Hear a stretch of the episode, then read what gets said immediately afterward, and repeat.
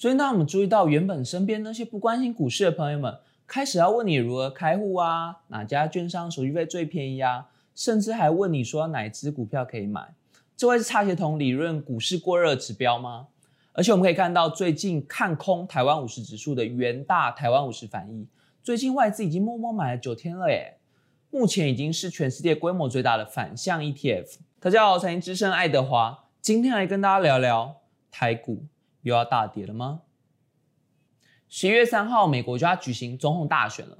在这未来一个多月里，选举、疫情、美中关系是市场三大主角。毕竟台股今年从八五二三点反弹到一万三千点左右的高档，涨太多，市场的不确定性会是两大杀手。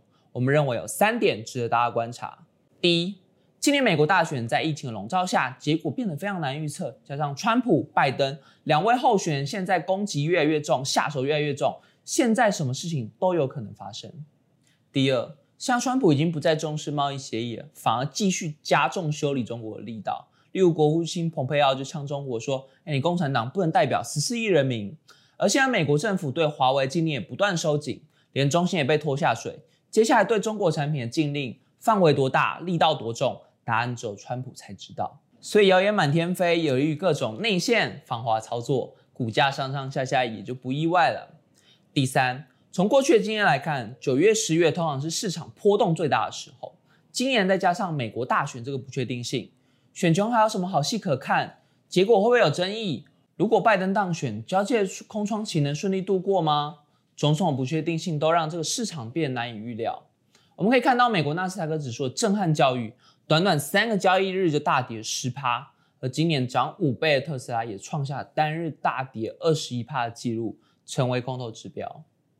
既然科技股大跌，投资人熟悉的 VIX 指数也来到三个月新高，而 VIX 期货最高价位就刚好落在十一月选举前后，代表市场认为那个时间点波动可能最大。现在就是多空大对决，市场的气氛可说是越来越紧张了呢。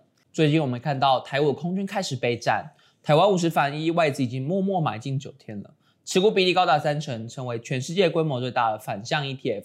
除此之外，我们看到台湾的龙头股。台积电、联发科虽然八月营收创新高，但股价一直在盘整，再加上华为禁令的影响，也让投资人的风险意识不断升高。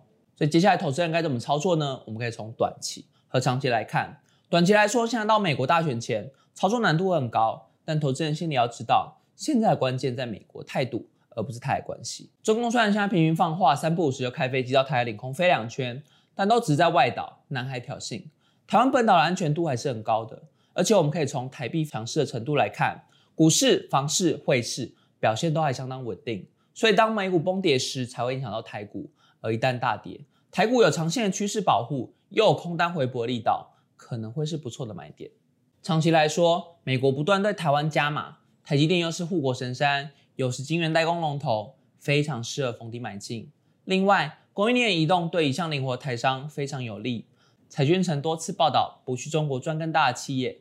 简单来说，就投资中国比重低、内销中国比重少、有率先调整生产基地的公司，就会是市场未来赢家。例如台积电、台达电、广达、达利光、联发科、瑞昱、信华等公司，都是投资人可以好好追踪、研究、观察的好公司哦。最后，美国和台湾签订 BTA 可能性已经浮上台面，有降低关税利多，这对半导体、IT 设计产业。还有像汽车零件、医材、药品等等，都很有想象空间。总结来说，台股其实还站在长线的大趋势上。好，我们今天节目就在这里。如果你喜欢本期的节目，我们在 Press Play 提供一份完整版的文章，大家可以点下面的链接去看。同时也记得帮我们按赞、订阅、加分享。我们下次见，拜拜。代表市场都认为那个时间点的不确定性最高。再一次，为什么不确定性这么难念呢？